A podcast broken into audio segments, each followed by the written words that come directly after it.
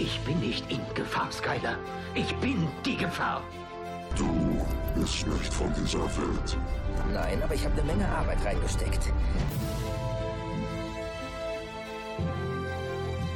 Dormammu, ich komme, um zu verhandeln. Du kannst das nicht ewig tun. Und wie ich das kann.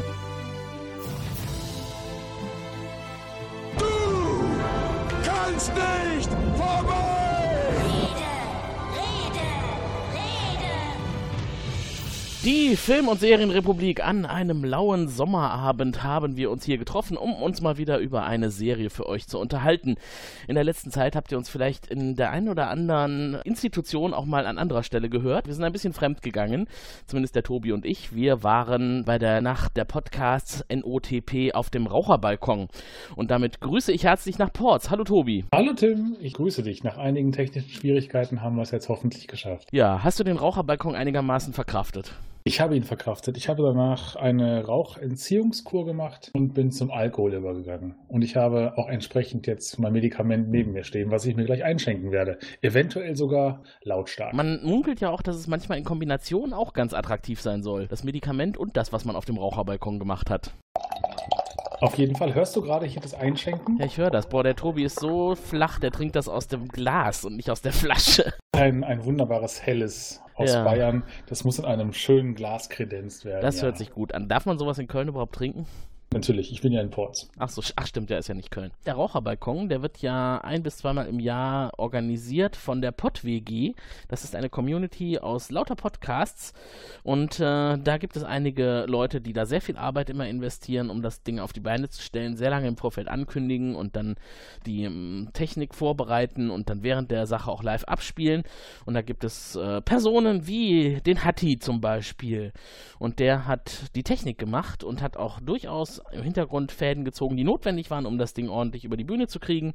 Und da habe ich anscheinend den Falschen bei Twitter zu stark gelobt. Der Klaus macht das nicht alleine, nein, der Hatti ist auch da. So, Hatti. Insofern, jetzt ist das Thema wieder gegessen und wer die Gesch Hintergrundgeschichte dazu erfahren möchte, der schaut einfach mal bei Twitter rein.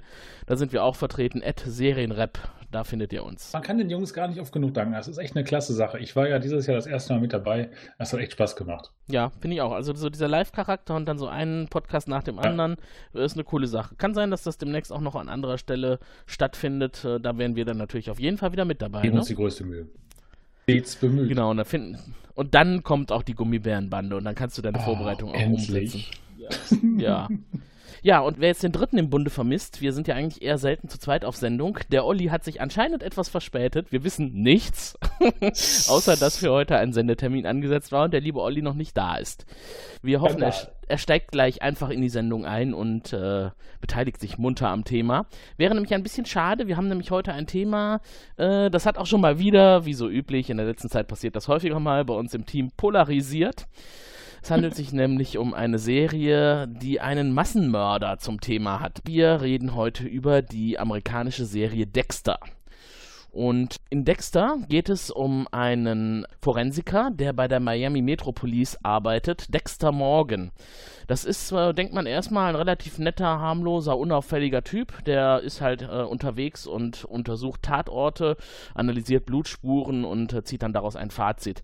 Aber äh, er ist nicht nur das, er ist nebenbei auch derjenige, der die Blutspuren verursacht. Allerdings nicht maßgeblich dort, wo er selber arbeitet. Da hatte er mit dann seinen Kollegen zu tun aus der Mörder- und der Massenmörder-Szene. Das Ganze basiert auf Büchern von Jeff Lindsay, sind die geschrieben worden und ja, dann verfilmt worden in den Jahren von 2006 bis 2013. So, ich hoffe, ich habe dir jetzt nicht alles vorweggenommen, Tobi. Kannst du uns noch ein bisschen was zur Produktion sagen? Ehrlich gesagt nicht. Du hast jetzt alles erzählt. Okay. Outro So. und tschüss. genau, tschüss. Ähm, produziert wurde die Serie von 2006 bis 2013. Und das sind, ich glaube, mittlerweile acht Staffeln oder sowas. Ja, das sind acht Staffeln mit 10, 11, 12 Folgen, glaube ich, ne? Also acht Staffeln, 96 Episoden. Genau. Ich habe jetzt angefangen und bin heute bei Folge 7 gelandet. Das ist noch ein weiter Weg, glaube ich, bis dahin. Ansonsten eine Folge dauert so zwischen 45 und 60 Minuten, ganz grob. Lief in der Erstausstrahlung auf dem US-amerikanischen Sender Showtime, den ich persönlich vorher noch nie gehört habe. Und ja, und da lief es recht erfolgreich, denn sonst hätte es keine acht Staffeln gegeben. Leider, leider ist die Serie inzwischen nicht mehr auf dem Sender. Seit 2013, wie gesagt, ist sie abgesetzt. Aber diese acht Staffeln haben eine ganze Menge Holz. Also wer da einsteigen möchte, hat einiges zu schauen. Und wir haben im Vorfeld gesprochen über die Serie. Olli ist ja noch nicht da, der kann vielleicht gleich noch was dazu sagen.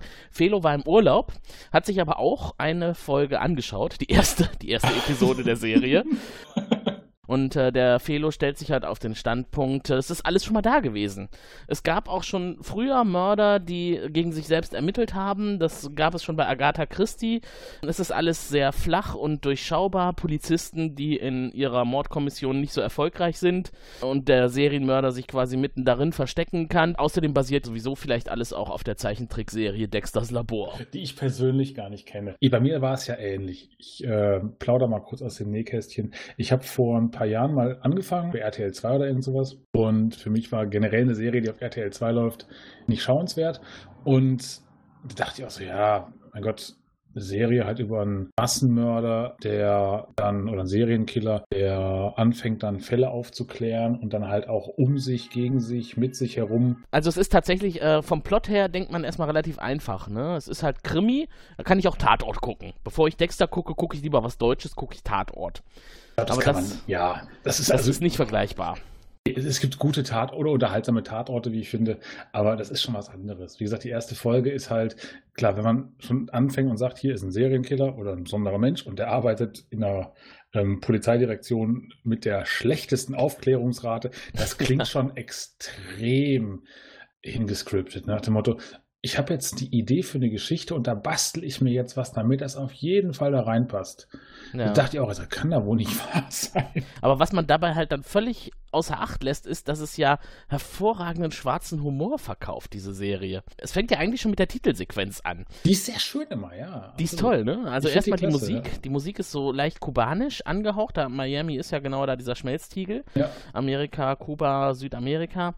Ähm, und während also der Titel abläuft, wird, sieht man immer wieder so Sequenzen, die doppeldeutig sind. also im, äh, in der Pfanne wird ein Rührei zerschnitten und das sieht halt so ein bisschen aus, als wären da irgendwelche Gedärme zerfetzt. Ja, oder wenn er sich halt ein Schnitzel zusammenschneidet. Ja. Es hat halt alles was Destruktives, wobei eine wunderbar, wirklich schöner Nahaufnahme, aber daraus wird dann wieder etwas kreiert. In dem Fall halt, mhm. ich sag mal, in Essen oder so. Und es ist tatsächlich nichts Ekliges im, im Vorspann. Man denkt sich das nur. Doch, heute hat, alles, er sich, äh, hat er sich mit Zahnseide die Zähne gereinigt. Ja, gut. Das er, ist jetzt nicht so sexy. Aber. Er blutet ein bisschen aus dem Mund, aber das war jetzt tatsächlich nur der Zahnseide geschuldet. Ähm, es ist einfach diese Assoziation, die man selber im Kopf hinkriegt dass man dann also das verbindet mit irgendwelchen widerlichen Mordszenen. Ja. Äh, hat damit gar nichts zu tun. Auch die Kaffeebohnen, ne? diese glänzenden mhm. Kaffeebohnen, die er dann zermalt. Da kriegt man direkt Durst. Ja, genau. Also, wo man dann halt auch denkt, das ja, sieht jetzt nicht unbedingt aus wie Kaffeebohnen, weil so, so stark glänzen die sonst nicht.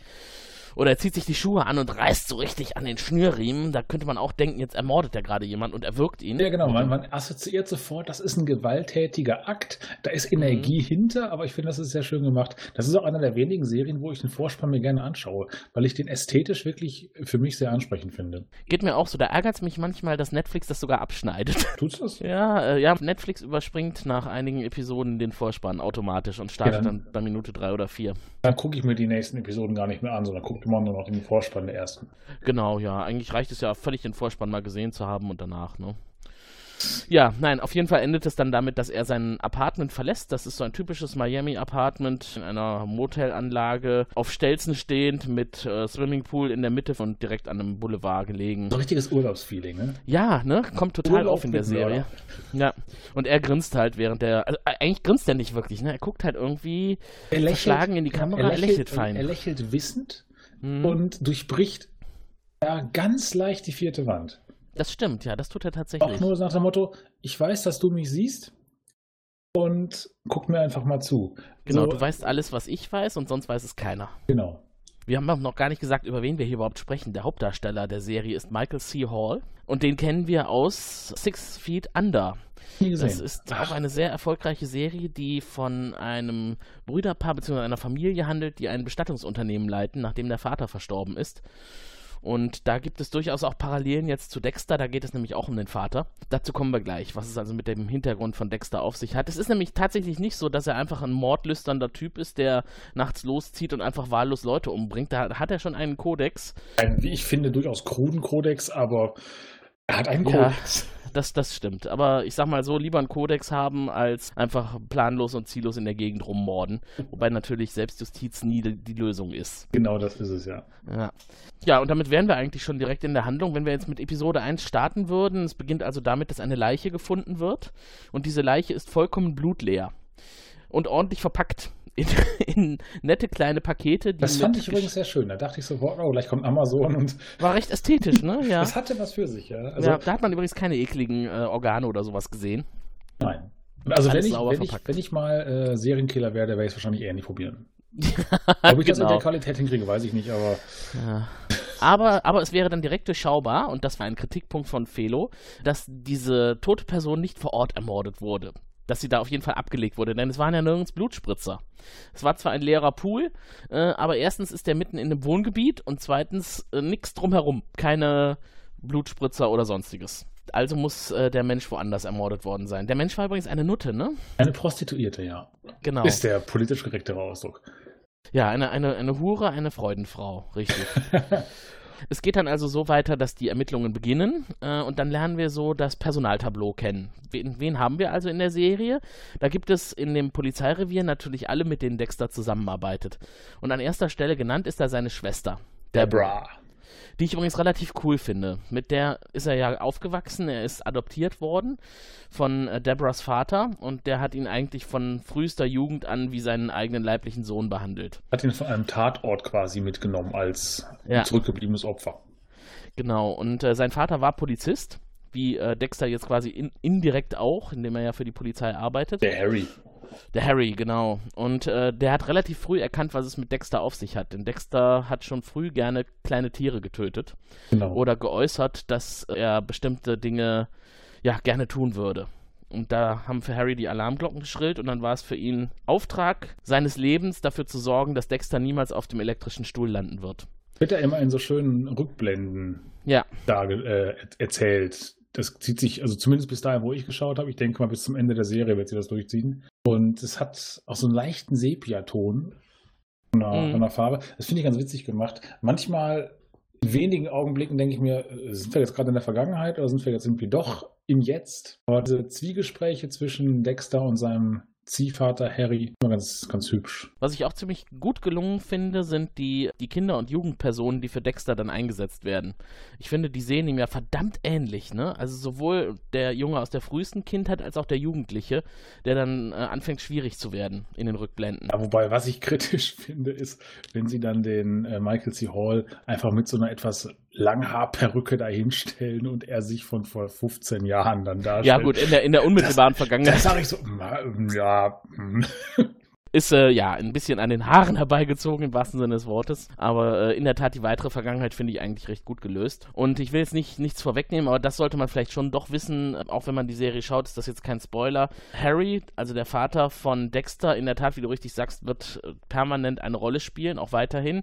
Und er wird irgendwann auch Gestalt annehmen. Das heißt, äh, Dexter führt auch in der Realität und in der aktuellen Zeit mit ihm Zwiegespräche, als ob er da wäre im Raum. Da hat er eine Psychose. Wahrscheinlich hat er eine Psychose. Was hat es mit Dexter eigentlich auf sich und warum ist er so, wie er ist? Er ist nämlich auf die Welt gekommen und durch die Handlungen seiner Kindheit, als er also bestimmte Dinge mitbekommen hat, die später in der Serie noch näher erklärt werden, verliert er völlig seine Empathie.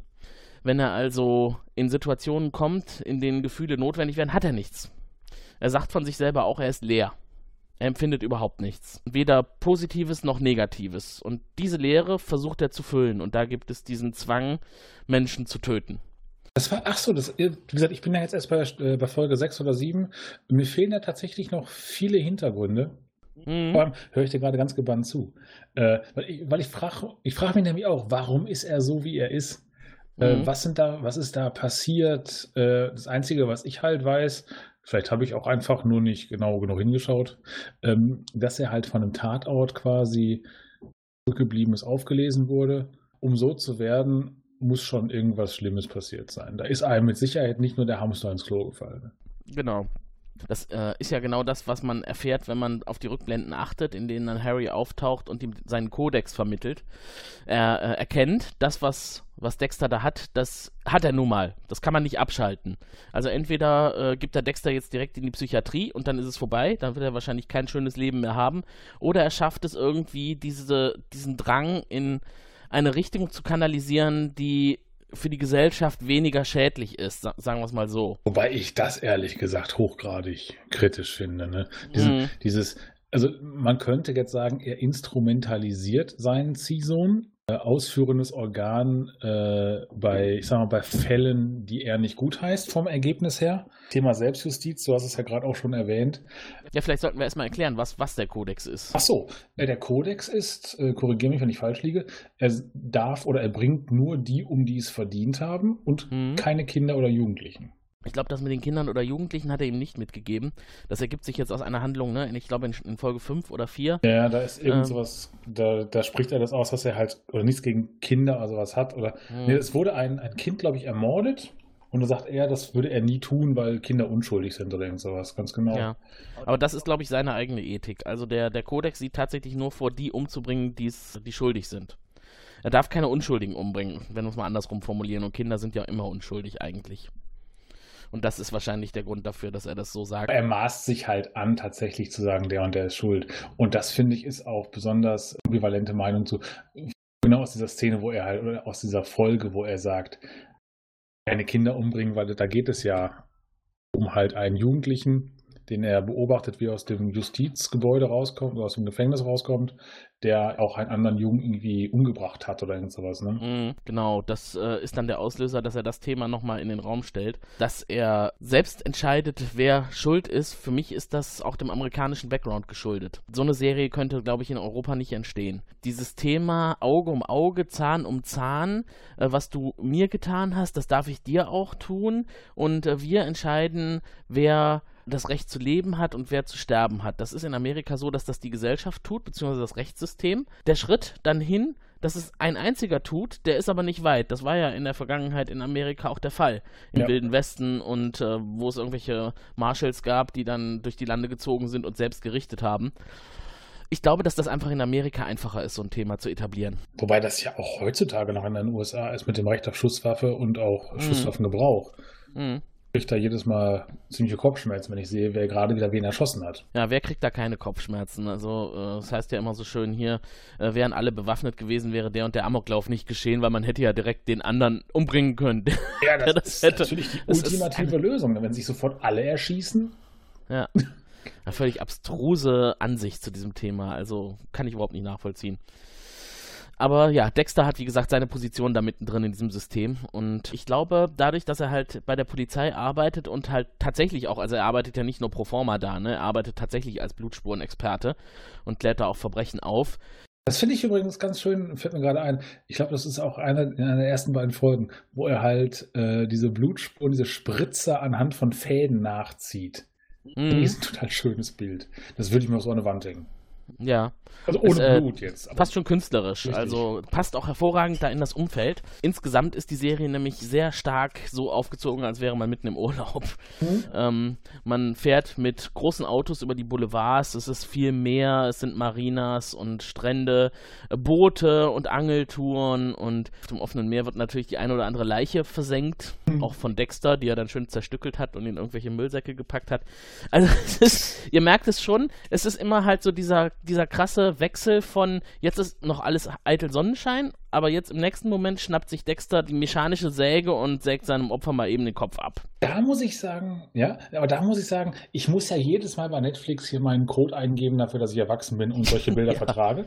Ja. Äh, man sieht zerstückelte Leichen ohne Blut, nie explizit, und das vermisse ich tatsächlich, jetzt einer ähm, geschlachtet wird zersägt. Mhm. Mhm. Wenn ich schon was sehe, was ab 18 ist mit explizitem Inhalt, zumindest laut Aussage des Senders, das auch richtig sehen. Dafür bin ich alt genug. Ja, ich glaube, da geht es jetzt nicht darum, dass man so ein Splatter-Ding draus machen will oder, oder davor schützen will. Das ist einfach diese, dieses, dieser Psychofaktor. Wenn man also sieht, wie Dexter jemanden auf dem Tisch gefesselt hat, mit, mit Frischhaltefolie umwickelt hat, so dass er sich nicht mehr bewegen kann. Und auch immer schön die Scham ist. verdeckt, damit die ja, Genau. auch ja keiner sieht. Das ist, finde ich, auch wieder so typisch, ne? Die, die männliche Scham wird zum Beispiel immer verdeckt, aber Titten und Brüste werden natürlich gezeigt. Titten und Brüste, beides. da wird halt männliches Zielpublikum gebunden an die Serie. Ja. Ähm, aber nee, während er halt dann da so liegt und bei Bewusstsein ist, dann fängt Dexter ja an, mit ihm zu reden und schneidet ihm erstmal einen kleinen Schnitt in die Wange, um das Blut aufzufangen. Das ist ja so sein, sein Psycho-Ding. Klei der ja. kleine Fetischist, ne? Ja, genau, das ist sein Fetisch, genau, so heißt das. Und dann fängt er das auf einem Objektträger auf und das kommt dann in seine Sammlung der Blutspuren, Ja. Wo er alle seine Opfer drin hat. Und, Aber und er sich auch immer sehr schön erinnert, äh, Mhm. was denn da genau, an diese schönen Erinnerungen. als er die umgebracht genau, all die schönen Erinnerungen. Ich finde das übrigens herrlich, wenn er die, die versteckt er ja in seinem Apartment in, im, Klimaanlage äh, in der er. Klimaanlage, ne? Und dann besucht ihn Angel, ein Kollege von ihm einmal, oder, oder Angel war irgendwie besoffen am Abend vorher und hat ihn mit nach Hause genommen. Und dann stellt Angel sich vor die Klimaanlage, um sich abzukühlen und guckt genauso in die Schlitze, ne? Und Dexter steht irgendwo in seiner offenen Küche und schwitzt Blut und Wasser. Und versucht ihn dann da irgendwie wegzulotsen, ohne dass der misstrauisch wird. Ja, nee, aber was ich, was ich eben sagen wollte, dieser, dieser Faktor, während jemand ihm ausgeliefert ist und er beginnt dann mit seiner Arbeit, äh, das finde ich fast noch gruseliger, als wenn man dann direkt sehen würde, wie da das Blut in Massen spritzt. Allein dieses ganze, der Raum ist ja immer komplett abgeklebt. Dexter macht das immer so, er tötet die Leute genau da, wo sie eigentlich sonst üblicherweise sind. Ja. In der Regel, nicht immer, aber meistens. Zum Beispiel äh, die Praxis seines Psychotherapeuten oder dem Schrottplatz. Das Ehepaar auf dem Schrottplatz. In dem Trailer da umbringt oder dieser Mhm. Kindermörder, was das da war, in dieser alten, ganz Ja. Anfang der Fabrikhalle oder was das da ist, oder diese Genau, Baracke ja. da. Ja, das stimmt schon. Ja, und dann konfrontiert er sie halt mit ihren Taten, mit, mit Bildern, die hängt er dann dahin und in dieser Situation hauchen sie dann halt ihr Leben aus, aber sind natürlich völlig fertig, weil sie sind ja selber normalerweise diejenigen, die anderen das Leben nehmen. In der Regel. Ja versuchen Mord. sich frei zu kaufen mit Mhm. sonstigen Angeboten. Das ist dann, ja, Teilweise kann das zu sehr witzigen Szenen führen, wenn Dexter dann plötzlich interessiert daran ist, oh, es ist ja gar nicht so weit weg, da kann ich ja noch was lernen. Ja. Bei der einen oder anderen Aussage. ja, man lernt nie aus, ne? Wir empfinden zwar nichts, aber wir haben ein gemeinsames Ziel. Ja. Und deswegen sind wir zusammen. Und dann überlegt er, ach ja, ich bin ja auch mit Rita zusammen und äh, sollte ich das weitertreiben? Ich empfinde ja eigentlich nichts. Wobei, Aber ja, wir. Genau, wobei auch diese Geschichte mit ihr, das finde ich total witzig. Anfangs, wenn sie versucht irgendwie, oder er meint ja irgendwie, äh, ohne Sex ist alles besser. Irgendwann anfangs äh, bahnt sich sexueller Kontakt mit ihr an und er versucht dann da rauszukommen. Und dann ist irgendwann Halloween und sie, Mhm. ich weiß gar nicht genau, was dann die Vorgeschichte war. Das, jedenfalls kommt sie dann mit dem Mantel rein und sagt, ja, ich lenk, er lenkt dich jetzt ab und hat dann da ihr Lara Croft Outfit. Und er meint irgendwie nur so, ist dir kalt oder, oder ist das nicht zu kalt? ja, jedenfalls lässt er es dann zu, dass sie ihm einen bläst und er meint dann nur so, oder denkt dann so, oh, ist eigentlich doch ganz nett, ne? Es ist nicht unangenehm. ja, das ist herrlich. Er liegt dann erst so und ist erst noch so, äh, äh, ja, weiß nicht so recht, wie er mit der Situation umgehen soll und dann plötzlich, oh, oh ja, doch, äh, ja, dann lehne ich mich einfach mal zurück und nehme es mal mit. Ich habe erst mal gedacht, der gleich kommt noch was, dass er aufsteht und sagt, oh, ich muss jetzt bügeln oder Ja. irgendwie der Hamster, der muss schwimmen. Nö, dann, Der, lässt er, der Hamster, lässt er das. Unvermeidbare geschehen und lächelt und freut sich darüber. Und ich glaube, ja, könnte auch einer der Faktoren sein, warum er dann mit Rita zusammenbleibt. Rita ist ja eine getrennt lebende Frau mit zwei Kindern, kleinere Kinder. Ähm, der Ehemann ist, glaube ich, aus dem Knast zurückgekommen. Der ne? kommt Also- in der siebten Folge, wird er aus dem Knast entlassen. Irgendwie Ja. hat er mit Drogen zu tun und auch Gewalt, wenn er auf Droge ist. Ja.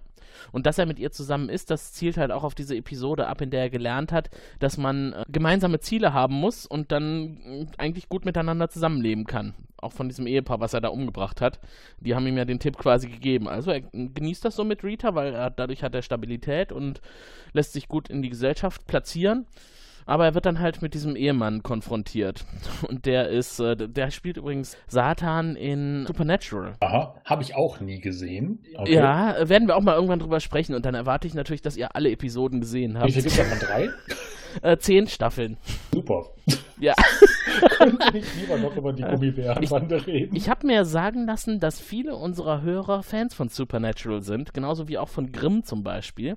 Das sind aber immer so, so Serien, da trauen sich die wenigsten ran, weil das hat so einen so Fankult drumrum. Und da ist man immer vorsichtig. Fangirls, davon hält man sich ja lieber fern, ne? Und Fanboys gibt's ja auch. Boys sind super. Fangirls sind ganz schlimm. Ja, ja, ja. Nee, ich finde beides irgendwie. Man muss immer gucken. Äh, manche Serie hat es nicht verdient, dass man sich von ihr fernhält. Und Supernatural ist wirklich relativ cool. Jetzt gerade in Staffel 10 sind, die, sind sie auf der Suche nach dem leibhaftigen Gott. Ah, Und Gott, Gott ist nämlich nicht mehr im Himmel, weil der hatte irgendwie die Schnauze voll. Gott ist in Ports, das wissen wir doch alle.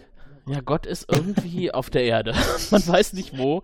Und äh, das, äh, das Chaos, der, der König der Hölle und ein Erzengel begleiten sie auf der Suche nach Gott. Ich bin ja der Meinung, dass der Teufel und Gott eine und dieselbe Person sind. Äh, In Supernatural definitiv nicht, weil da ist der Teufel weggesperrt worden. Er kommt aber zwischendurch mal frei und äh, ja, und er spielt halt eine andere Rolle, der Schauspieler Ach so, ja, wir in reden Dexter. über Dexter, Genau, ne? darüber, darüber kamen wir, ja. Genau. genau, Dexter. Dieser Ehemann, der ist so widerlich, also wie der mit seiner Ehefrau umgeht. Also er hat ein äh, gerichtliches Urteil, dass er sich nicht so einfach seinen Kindern nähern darf, weil seine Ex-Frau das Sorgerecht hat Genau. er manipuliert sie auf so widerliche Art und Weise, dass er halt immer wieder einfach vorbeikommt und den Kindern großartige Geschenke bringt oder Zirkuskarten kauft oder Disney World irgendwas plant und die Kinder sind natürlich immer Feuer und Flamme, dass der Papa da ist, Zumindest aber der Sohn, glaube ich. Ne? Die, die ältere Tochter. Die ist ein bisschen differenzierter, das stimmt. Ich Mhm. weiß, ich bin ja erst beim Schauen erst da, wo er aus dem Knast gekommen ist und sie ihm verbietet, also ihrem Ehemann oder dem Vater der Kinder vielmehr, zum Geburtstag des, der Tochter zu kommen. Ja, wir sind ungefähr an derselben Stelle. Ich glaube, ich bin jetzt bei Folge 8 durch. Okay. Na, fehlt dir jetzt, glaube ich, die eine Folge, die ich gesehen habe, fehlt dir noch, aber da kann ich gleich jetzt noch was zu sagen. Machen wir kurze Stunde Pause, dann schaue ich die schnell. Von wegen, nee, nee. Also wir wollen jetzt auch nicht die ganze Serie spoilern, keine Angst, da sind wir immer ein bisschen vorsichtig. Aber jetzt so die äh, Handlungen aus den ersten zehn Folgen, die sind für die ganze Serie insofern relevant, als dass man die Serie dann besser versteht. Und das kann einfach nicht schaden, wenn man das vorher schon mal gehört hat. Bei ganz ku- kurz zum Thema Spoilern. Ich weiß gar nicht, was die Leute immer alle haben, dass sie nicht gespoilert werden wollen. Ich habe damit überhaupt kein Problem. Weil, Das ist nämlich total individuell. weil auch wenn ich weiß, ich, ich habe ja bei Wikipedia schon gelesen, was da alles passiert. Ich ver- bin ja alt, ich vergesse sowas ja auch schnell wieder. Ich bin durchaus im Bilde darüber, was am Ende der zweiten oder der ersten Staffel passiert und in den folgenden Staffeln. Sogar am Ende. Und Mhm. wenn ich das weiß, ist es für mich nicht schlimm, weil dann gucke ich die Serie, also ich persönlich, äh, interessierter, weil ich immer gucken will, okay, an welcher Stelle macht er jetzt, macht der Protagonist oder wer auch immer, welche Entwicklungsstufe durch, um das und das herauszufinden. Aber wie gesagt, das ist total äh, abhängig davon, wie du zu sowas eingestellt bist. Ich habe ich hab damit auch weniger ein Problem. Ich akzeptiere es aber, wenn Leute sagen, ähm, gerade so bei Neuerscheinungen, ne? also wenn jetzt gerade was von, einem, von einer Woche oder vor zwei rausgekommen ist und noch nicht jeder hatte die Möglichkeit, das direkt so unmittelbar zu sehen, dass man dann halt wirklich erstmal sagt, gut, da gibt es einige krasse Wendungen, gerade jetzt bei Game of Thrones, da gab es doch dieses Riesendrama, dass da was gespoilert wurde, was es bis in den Spiegel und Fokus geschafft hat, Hm? ähm, weil, weil irgendjemand hat da was gepostet und dann war äh, ein großes Geheimnis schon raus. Und ähm, manche hatten halt wirklich darauf gehofft, selber das sehen zu können. Oh. Oder haben sich dann geärgert, dass sie es vorher schon wussten. Ich äh, rede jetzt mal nicht über Game of Thrones, weil da gibt es wirklich viel, was man spoilern kann. Spoiler doch mal ganz kurz Game of Thrones. Nee, genau. ähm, also wie gesagt, bei Dexter, äh, das, was ich jetzt sagen wollte, ähm, du hattest eben gerade die Story angesprochen oder diese Nebenhandlung mit dem Jugendlichen, Hm. den er ja zuerst verschont hat. Genau. Also das ist eigentlich so, es g- gibt da einen Mord und äh, er schnappt sich halt diesen minderjährigen Straftäter, den hat er als den Mörder äh, herausgefunden und den will er bestrafen. Genau. Also der, der soll auf seinem Tisch landen. Genau, weil dieser halt jemanden ermordet hat. Und ich meine sogar ein Kind auch. Oder einen Jugendlichen war das. Oder was? Ja, in seinem Alter. In seinem ne? Alter, also, genau. Ja. Hm. Und er ist von seinem eigenen Vater oder Großvater vergewaltigt worden, hat er gesagt. Und das war dann für Dexter der Grund. Er hat ja. Ach nee, Moment, es muss doch schon jemand gewesen sein, der älter gewesen ist, weil er ist ja von ihm vergewaltigt Genau, er hat worden. seinen Vergewaltiger umgebracht, ganz genau. Äh, Genau, er, er geht ihm erstmal irgendwie nach äh, und dann kauft auch dieser Jugendliche auf, auf einem Markt ein Messer und so weiter. Hm. Und dann verfolgt er die beiden irgendwie, weil dieser Delinquent seinem Kumpel einen Alligator zeigen möchte und man schon den Hintergedanken hat als Zuseher auch, dass er diesen anderen Jungen halt umbringen möchte. Und Mhm. Dexter möchte das verhindern, geht hinterher. Und da kommt auch gleich noch eine lustige Slapstick-Geschichte, wie ich finde. Der will ihn umbringen, sagt dann irgendwie, ja, hier ist das Krokodil, ne? Ja, und in dem Moment, wo er es tun will, macht das halt nicht, ne? Weil Dexter springt Genau, sagt, oh, raus. ich und- habe meine Frisbee verloren, hab zufällig meine Frisbee gefunden. Ja, genau. Wobei Dexter, Dexter versteht es ja eigentlich auch selber nicht, warum er das verhindern will. Weil, warum sollte er jetzt dafür sorgen, dass jemand anders keinen Mord begeht? Weil er ist ja eigentlich derjenige, der bestraft und nicht derjenige, der einen Mord verhindert. Ja, Das ist die Frage, die er sich dann später und stellt. das ist, glaube ich, auch einer der Punkte, wo ich sage, wirkt das an den Haaren herbeigezogen, damit Dexter seinen eigenen Kodex oder Harrys Kodex weiterverfolgen Mhm. kann. Weil, wenn dieser Junge einen anderen Jungen ermordet hätte, aus purer Mordlust, aus welchem Grund auch immer, wie sich dann da herausgestellt hätte, wäre er in Dexters Augen ja schuldig gewesen. Also Hm. ihn umbringen müssen. Also er lässt ihn entkommen. Er lässt ihn entkommen, Ähm. ganz genau. Also wie gesagt, Später. er, er lässt ihn Ja. auch später entkommen, ganz genau. Und dieser Mord passiert halt nicht, weil er nach seiner Frisbee fragt. Dann rennen die beiden weg und Dexter stolpert dann weiter durch die Everglades und landet dann selber vor einem Krokodil und erschreckt Mhm. sich zu Tode, fällt in die Matsche und das ist äh, eigentlich ganz witzig. Dann kommt er zurück zu seinem Auto. Das Auto ist aufgebrochen, seine, was ich sagen, seine, seine Tasche oder sein Portemonnaie fehlt. Hm. Und äh, er wischt dann halt diesen Bengel irgendwo und ist schon bereit, ihn irgendwie umzubringen. Und Tut es nicht. Er verschont ihn halt gerade aufgrund dieser Story. die er dann aber noch nicht kennt, ne? Weil der andere sagt, ja, vergewaltige du mich doch halt auch. Ne? Hm. Nach dem Motto, ist eh scheißegal, ich bin verrotzt, mach. Ja, damit kommt es dann Genau. immer raus, ne? Also, äh, und jetzt geht's um die Folge 8, die du noch nicht gesehen hast. Da erklärt sich nämlich alles. Ähm, der Junge empfindet nämlich genauso wenig wie Dexter. Im Grunde ist er wie Also der Dexter. taucht nochmal auf. Er hat- genau. Der taucht nochmal auf, genau. Den, der Dexter erwischt ihn im Polizeipräsidium und das ist natürlich gefährlich, weil er kennt Dexter und äh, könnte die ganze Tarnung auffliegen. Und dabei stellt sich dann heraus, als die beiden allein sind, äh, dass er nichts empfindet und es wie Dexter ist und halt keinen, niemanden hatte, der ihm einen Kodex gelehrt hat und er um tatsächlich schon einen Mord begangen hat, dass das aber für ihn keine Erlösung gebracht hat, sondern nur noch mehr Schmerz. Und Dexter entscheidet dann halt, dass er ihm einen Kodex beibringt Also sein, dass er sein unter- Schüler quasi wird. unter seine Fittiche nimmt, genau, weil da hat er dann zum ersten Mal seine Aufgabe gefunden. Aber dazu kommt es nicht, denn der Junge entscheidet sich, die Flucht anzutreten und er ermordet sich dann selbst im, im Vollzug. Schade, sonst hätte er einen Mörder-Azubi. Ja, genau. Das wäre in die Richtung wäre das vielleicht sogar ganz cool geworden, aber passiert Würde nicht. da im Berichtsheft für die Berufsschule stehen. Das würde mich interessieren. Genau. Mein neuer Ausbilder Dexter. Dexter der Serienmörder. Heute Messerkunde. Äh, aber wo wir gerade im Polizeipräsidium sind, wir ähm, hatten ja schon mal über die Kollegen von Dexter Ja. gesprochen. Und äh, wer ist denn dein, dein Lieblingskollege von Dexter? La Guerta. La Guerta, tatsächlich. eine, eine dralle kubanische äh, Lieutenant-Dame Genau. im Polizeirevier. Wie nennt man das? Lieutenant? Lieutenant, Lieutenant Döse. eine Lieutenantöse. Und die ist halt sehr resolut und sehr äh, karrieregeil, sagen wir mal Außer so. es geht um ein, Und- ein Kind. Dann, dann ist sie Genau, sehr sie- lamm, äh, lammzahm. Ja, da fand ich sie auch sehr sympathisch in diesen Episoden, wo sie sich um den Jungen kümmert. Ansonsten nur vom Sack. Ja, sie ist halt tatsächlich nicht sonderlich, sie nimmt keine Rücksicht auf Verluste. Wer ihr im Weg steht in ihrer Karriere, Ein Sympathieträger, ne? läuft sie dann hinweg, genau, mit ihren High Heels. Aber sie ist hinter Dexter her. Äh, Das heißt, alle anderen haben es schwer mit ihr, nur Dexter hat halt immer Rücksicht. Und das nützt ihm tatsächlich auch im Laufe der Serie ziemlich häufig im Umgang mit der Glatzköpfige, der mit äh, La Guerta vorher auf Streife gegangen ist. Sie ist befördert worden, er nicht. Äh, Dokes, äh, Sergeant, Sergeant Dokes. Ja. Ähm, denn der ist total misstrauisch. Der ahnt irgendwas bei Dexter. Und äh, wenn er auf den trifft, wird's, ist es immer schwierig, weil er immer kurz vor der Enttarnung ist und äh, alles, was er so sagt, das deutet Dexter direkt so nach dem Motto: Oh Gott, ich bin enttarnt. Das ist ja auch ein wesentliches Thema in, in, in Folge 7, glaube ich, war es dann, ne? Wo dieser Mord auf dem Schrottplatz hat. Und der Junge dann da halt in dem Kofferraum war und er dann Beweise manipuliert, eines seiner Opfer als Täter dann da, darzustellen, um sich selbst reinzuwaschen. Ja, da, also manche Szenen sind wirklich, und äh, das äh, führt mich auch wieder jetzt zurück auf Felo. Äh, alles, was dann so passiert, schon in der ersten Staffel, in den ersten acht Folgen, das wird der ersten Episode so überhaupt nicht gerecht. Ne? Es ist eine totale Spannung, weil man immer denkt, oh, das ist jetzt aber knapp, wie will er sich da jetzt wieder rauswinden? Äh, jetzt werden sie es rausfinden und man sieht ihm auch an, ah, jetzt kommen die gleich auf mich zu und dann klicken die Handschellen. Äh, und irgendwie kriegt er immer den Bogen hin und kommt aus jeder noch so heiklen Situation irgendwie wieder raus. Das ist ja wirklich überall. Ansonsten bräuchte man ja keine Serie. Im A-Team war es ja schon genauso.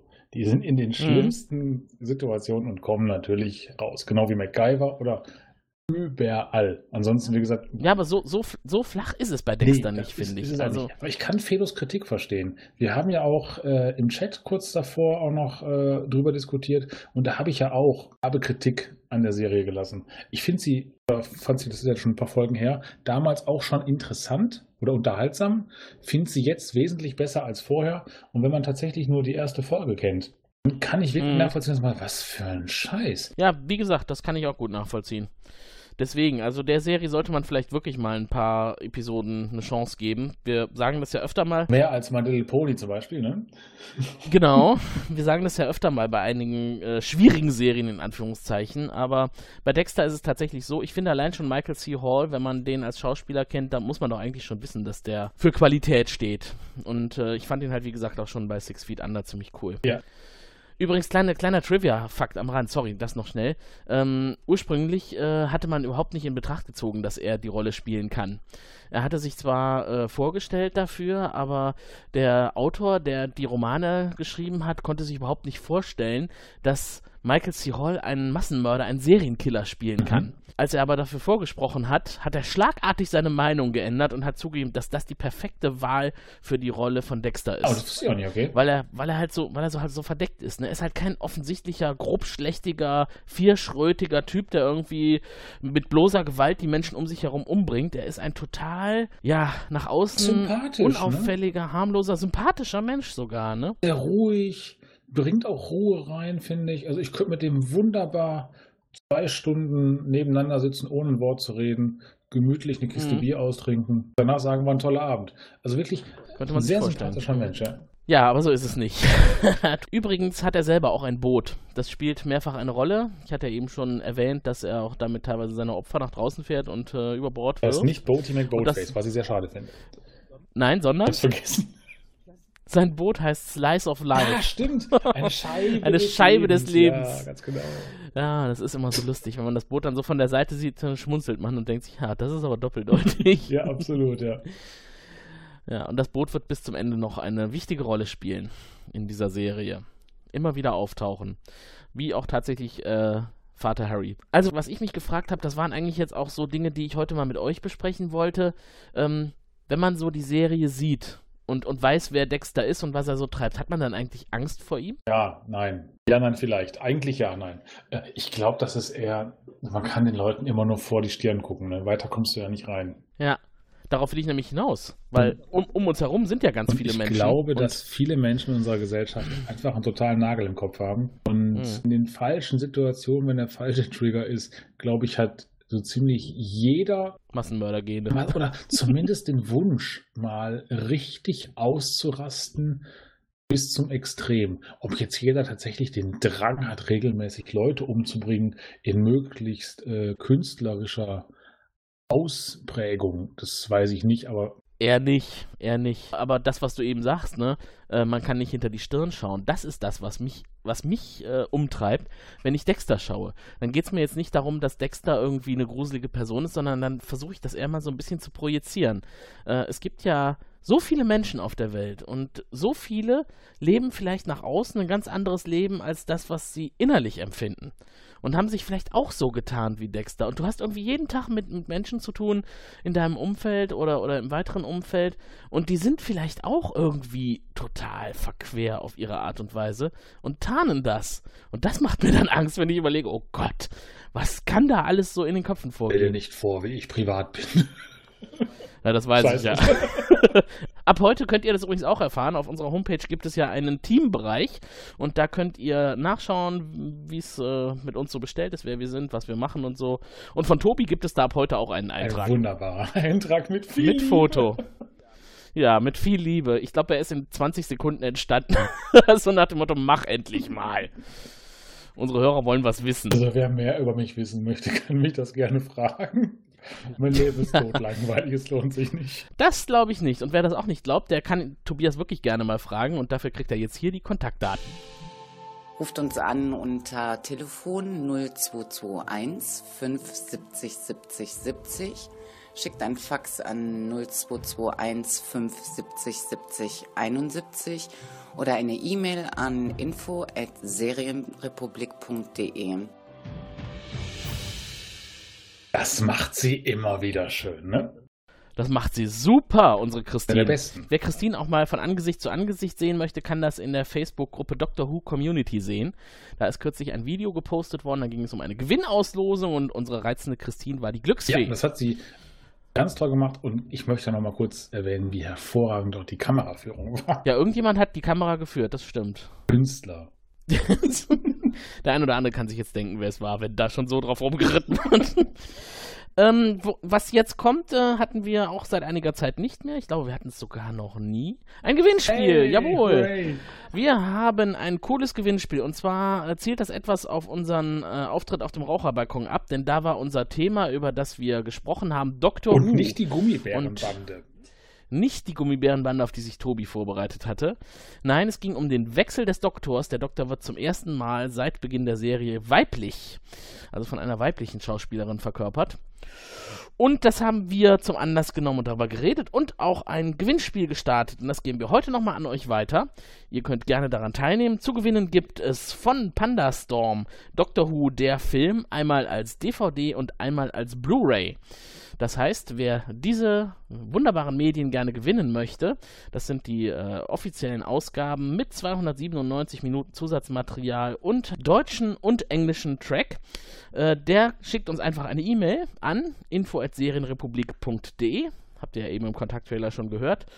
Und das Los entscheidet und ihr erfahrt dann zu unserer nächsten Ausgabe, die Mitte August gesendet wird, wer gewonnen hat. Da würde ich sagen, als Einsendeschluss legen wir dann mal Heute- den oder heute Abend, 10.8. ne? fest.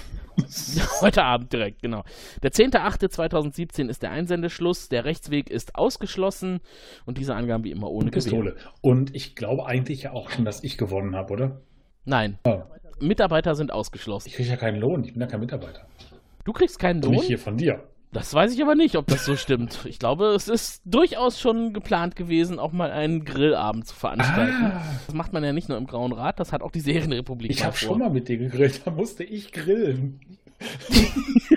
Aber das muss man vielleicht klären, das liegt daran, dass du besser grillen Das kannst. ist richtig. Ich bin noch nicht so der Experte im Grillen. Ich habe noch nicht so lange gegrillt. Oh. Was würde Dexter grillen? Das, wird er, ich, das ist, glaube ich, keine richtige Ich, ich möchte nicht über das reden, was Dexter grillen könnte. denke mal in den Südstaaten Alligator. Das könnte sein. Hast du schon mal Alligator gegrillt? Noch nicht, ich habe Alligator aber schon mal gegessen und ich kenne ein Mhm. Video der Barbecue Pit Boys und die haben Alligator gemacht. Aber das, äh, Ah, wir können jetzt über Grillvideos reden, aber das tun wir nicht. soll ja wie Hühnchen schmecken. schmeckt ich lecker, ja, schmeckt wie, ja, Mm. Wie Mensch. Hühnchen. Aber bei den Kollegen von Dexter, da wollte ich eine Sache nochmal einbringen. Manch einer kennt ja unseren Herrn Paschulke, der am Ende einer jeden Sendung noch ein paar kleine Wörter wir werden ihn nicht los. Und den Herrn Paschulke, wenn man sich den bildlich vorstellen möchte, wir werden kein Foto von ihm posten, denn er bleibt anonym. Aber wer ihn sich vorstellen möchte, der schaut sich mal den Kollegen von Dexter an, den mit asiatischem Einschlag, der ihn bei der äh, Aufklärung von Laboruntersuchungen unterstützt. Aber Mazuka. Der sieht ungefähr aus wie unser. Vince wie heißt der? Mazuka. Ah, Masuka, genau. Der sieht sehr aus wie unser echter Herr Paschulke. Zumindest die Anzahl der Haare könnte hinkommen. Ja, also was das Ne? angeht, auf jeden Fall, ja. Definitiv.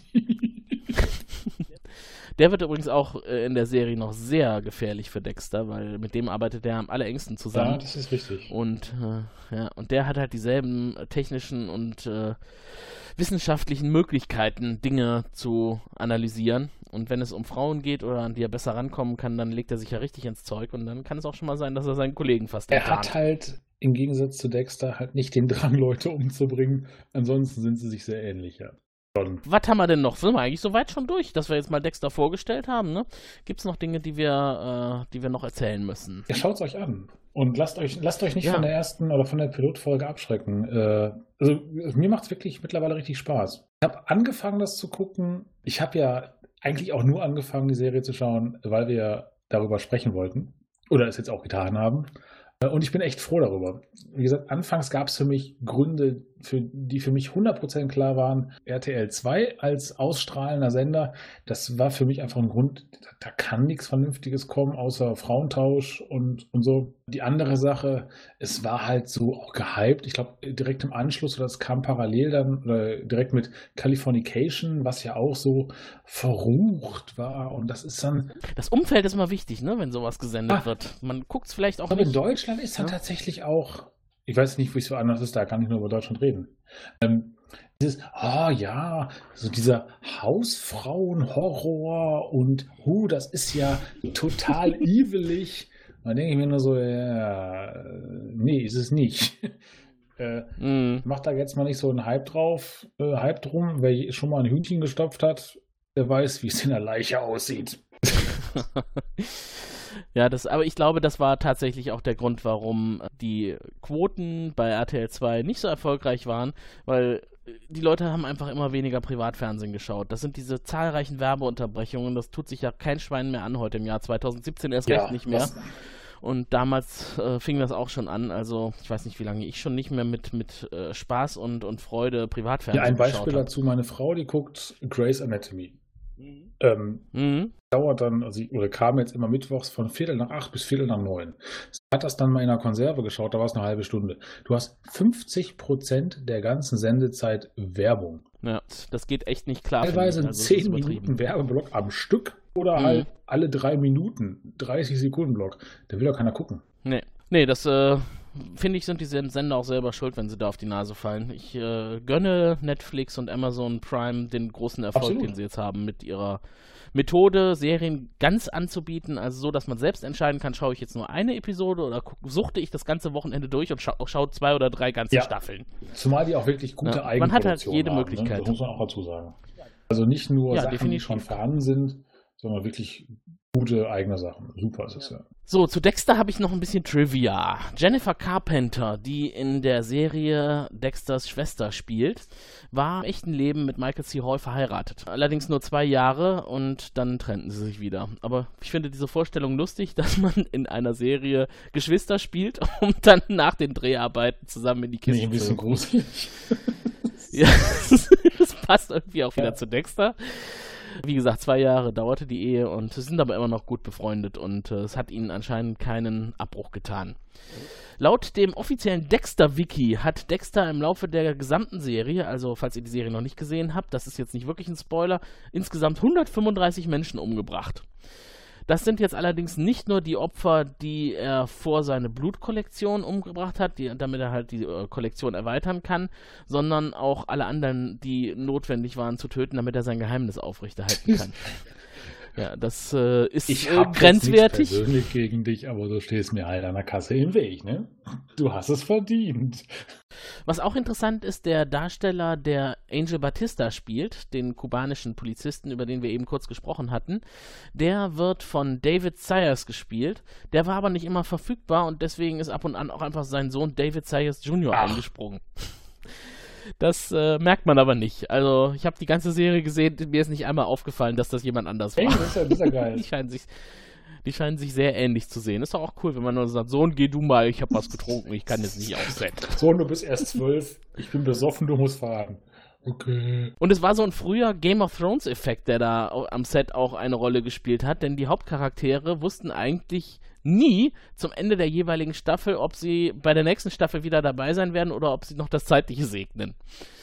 Das äh, ist ja so die Gefahr, wenn man in einer Serie spielt, in der auch Hauptcharaktere äh, äh, sich verdünnisieren können auf tötende Art und Weise, dass da einige nervös werden.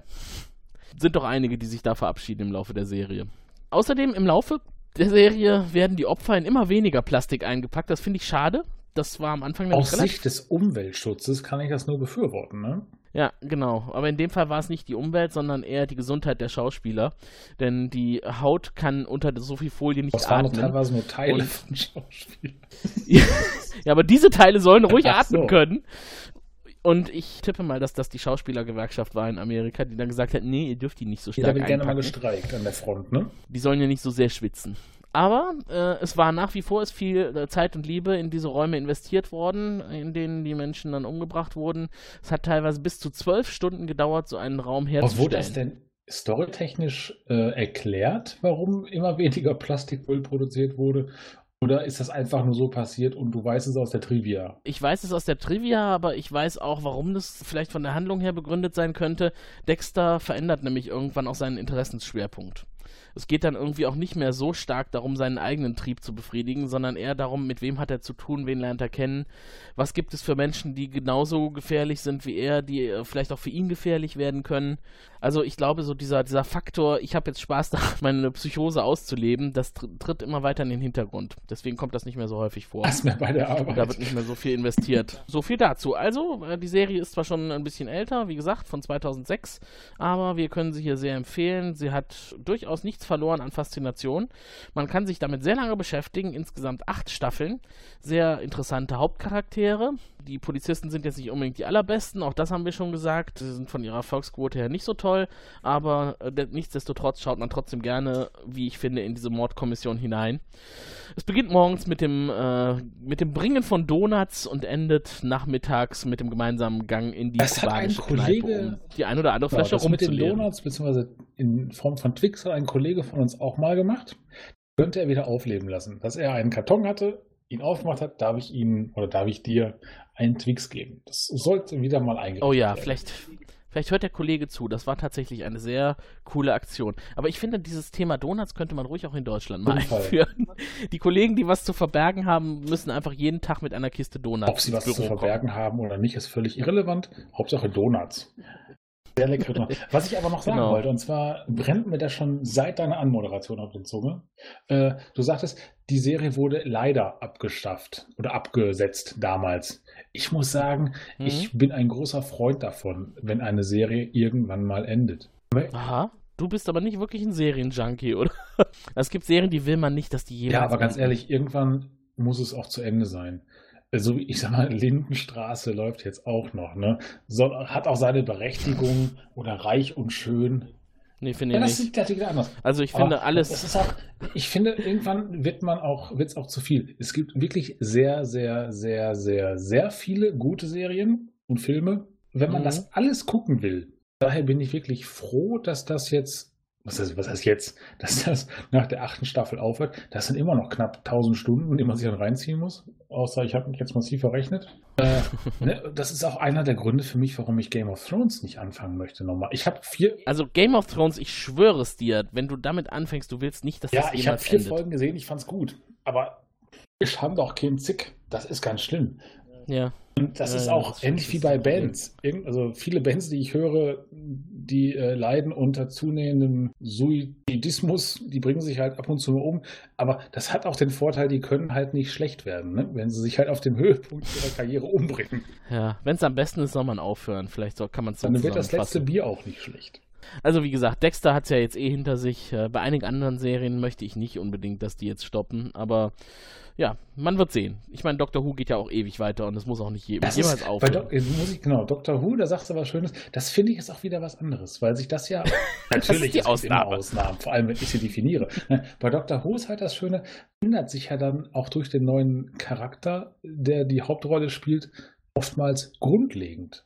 Und mhm. es ist dann jetzt auch eine neue Serie. Jetzt vor allem mit der Doktröse auch wieder eine mhm. neue Serie. Ob die besser ist als das, was wir gut finden, das weiß ich noch nicht. Ich ähm, haben wir ja auf dem Balkon Wir geben mir eine Chance. Und ja, es wird also, aber ansonsten, wenn du halt eine Serie hast mit denselben Leuten immer, mhm. irgendwann verliert das für mich den Reiz. Und dann, dann wiederholt sich wirklich vieles. Ich weiß, was du meinst. Bei einigen Serien kann ich das nachvollziehen, bei anderen nicht unbedingt. Aber ähm, wenn immer wieder was Neues nachkommt, ich denke mal, dann sind ja alle, alle zufrieden, dass man also nie irgendwie gar nichts Neues mehr sieht, sondern wenn was Gutes aufhört, fängt irgendwo anders auch wieder In was eine Tür zu geht eine andere auf, ne? Äh, genau, ja, ist das nicht schön? Und ein Einhorn. So, und das soll es jetzt an dieser Stelle auch gewesen sein. Wir haben heute über Dexter geredet. Olli ist die ganze Zeit nicht aufgetaucht. Ich hoffe, alles ist okay bei bei ihm. Schöne Grüße ähm, nach Frankfurt. Das werden wir hoffentlich bald erfahren. Ja, schöne Grüße nach Frankfurt.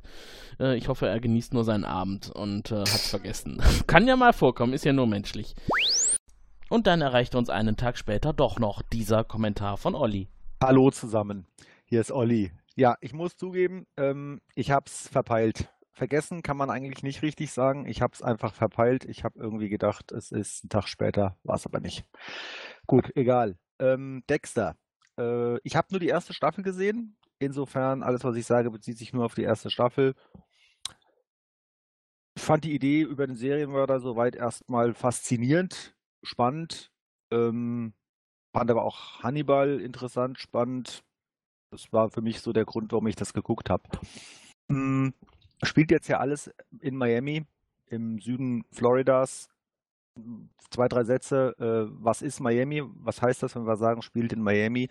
Äh, Miami ist ja eine äh, Metropolitan Area mit sechs Millionen Leuten, das ist schon relativ groß. Miami ist aber auch eine Stadt mit nur 450.000 Einwohnern da mittendrin. Miami ist aber auch noch Miami Beach mit 90.000 Einwohnern. Ähm, das ist die Insel, die vorgelagert vor Miami ist. Dazwischen liegt äh, Biscayne Bay. Da muss man immer so ein bisschen unterscheiden aus meinem Eindruck, ich bin kein Experte, aber aus meinem Eindruck raus spielt Dexter eher in Miami Beach, nicht in Miami selbst.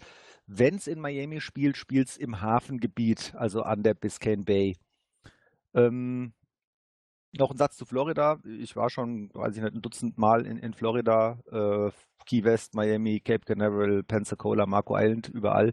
Äh, Miami ist eine schöne Stadt, außer Frage. Aber wer jetzt irgendwie durch Dexter Lust hat, mal nach Florida zu fahren, vielleicht einfach von Miami über den Tamiami Trail äh, rüber an die andere Golfküstenseite fahren, weil dort von Marco Island bis Clearwater, da ist Florida am schönsten. Ähm, Dexter, ich meine, die Frage ist ja, wie realistisch ist denn das, dass der Typ so nicht erwischt wird und da immer rummordet wie Sau? Also, ich weiß jetzt nicht, wir jetzt ja auch keine Tipps geben, was man machen muss, um nicht erwischt zu werden, aber ich glaube, die Darstellung wie in Dexter ist schon ziemlich unrealistisch. Also ich finde, da sind grobe Schnitzer drin. Der lässt sein Handy eingeschaltet. Ah, sorry, das ist, glaube ich, No-Go. Also da wird man ja super gerastert und gefahren, da ist man ruckzuck futsch. Was macht er mit dem ganzen Müll? Ich meine, der, der erzeugt da Tonnen von dieser Plastikfolie. Da klebt überall Blut dran. Also, also das ist, was macht er damit? Was macht er mit diesen, mit diesen Unmengen an Bergen von mit diesem Müll? Versenkt er das alles im Meer? Wo kauft er das? Das muss ja schon auffallen. Ähm, und als letzten Punkt, der muss ja seine Opfer irgendwann immer mal überwältigen. Da hat er, hat er diese Medikamente oder was er da auch immer hat, das verstehe ich.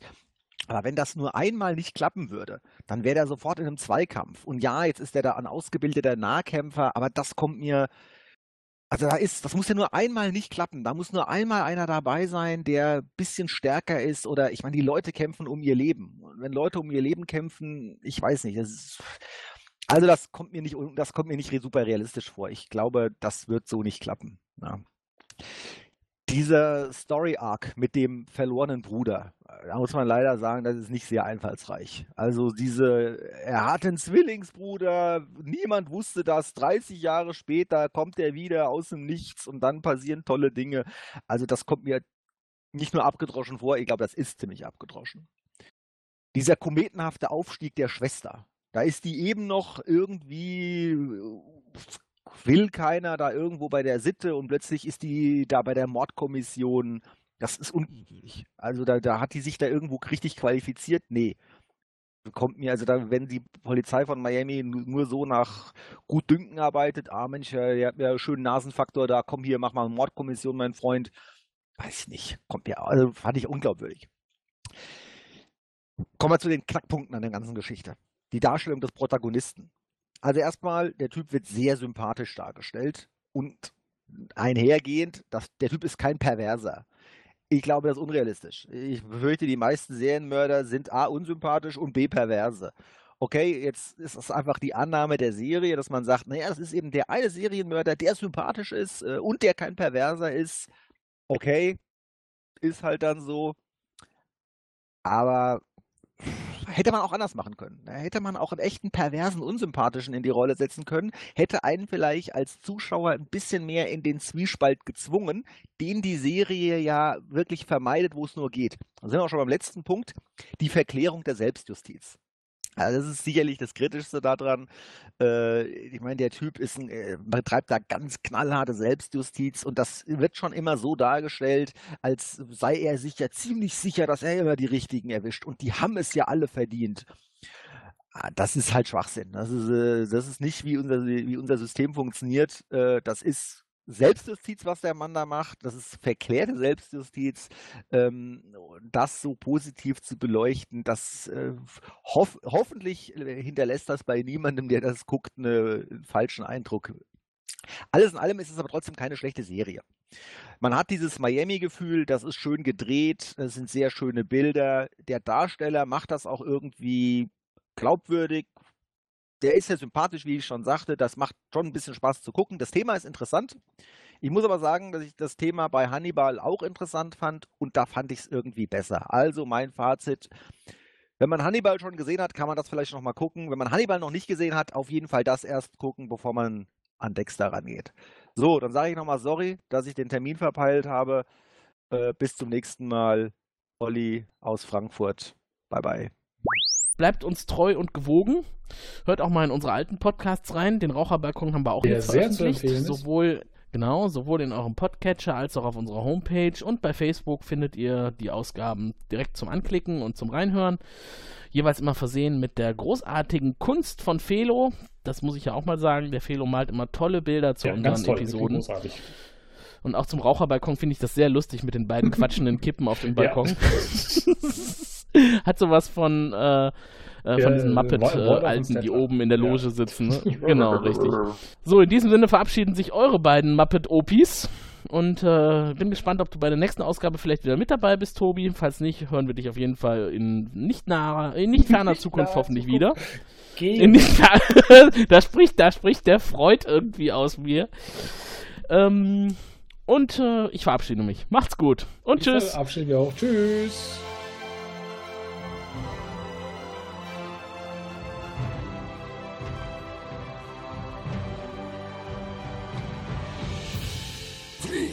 Narren! Entschuldigung, dass ich Sie korrigieren muss. Mein Name ist Erwin Pachulke. Ich bin hier nur zufällig. Ich weiß gar nicht, was Sie von mir wollen.